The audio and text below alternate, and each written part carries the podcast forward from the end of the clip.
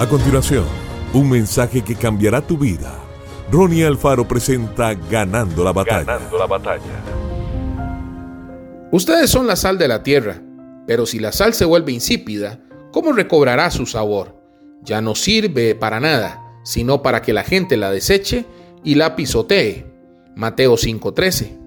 Jesús hizo varias comparaciones interesantes en sus enseñanzas. En el Sermón del Monte, él comparó a sus seguidores con la sal y la luz. Si la luz no ilumina los lugares oscuros, ha perdido su propósito y su característica principal. Del mismo modo, sucede con la sal. Si no sala, condimenta y preserva, no sirve para nada. La sal ha tenido un valor incalculable en la historia humana.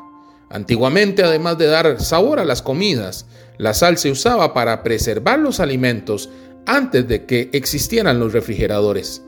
Llegó a ser el salario de los soldados romanos, de ahí el origen de las palabras sólido, moneda romana y salario. Además de eso, hoy sabemos que la sal es fundamental para la vida. Sin el sodio, nuestro organismo sería incapaz de muchas funciones importantísimas. Como Jesús dijo, así es el pueblo de Dios en este mundo.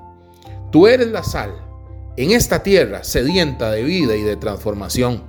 Vivimos en un mundo insípido y corrompido. Cristo en ti es la vida y el sabor que puede dar sentido a tantos perdidos.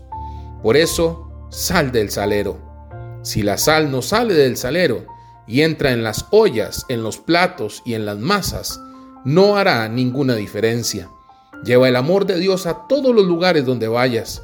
Comparte la fe en Cristo él es el único camino para restaurar este mundo en deterioro. Ora y pídele a Dios que te use como sal sabrosa en esta tierra. Que Dios te bendiga grandemente. Esto fue Ganando la Batalla con Ronnie Alfaro. Seguimos en Spotify y en nuestras redes sociales para ver más. Ganando la Batalla con Ronnie Alfaro.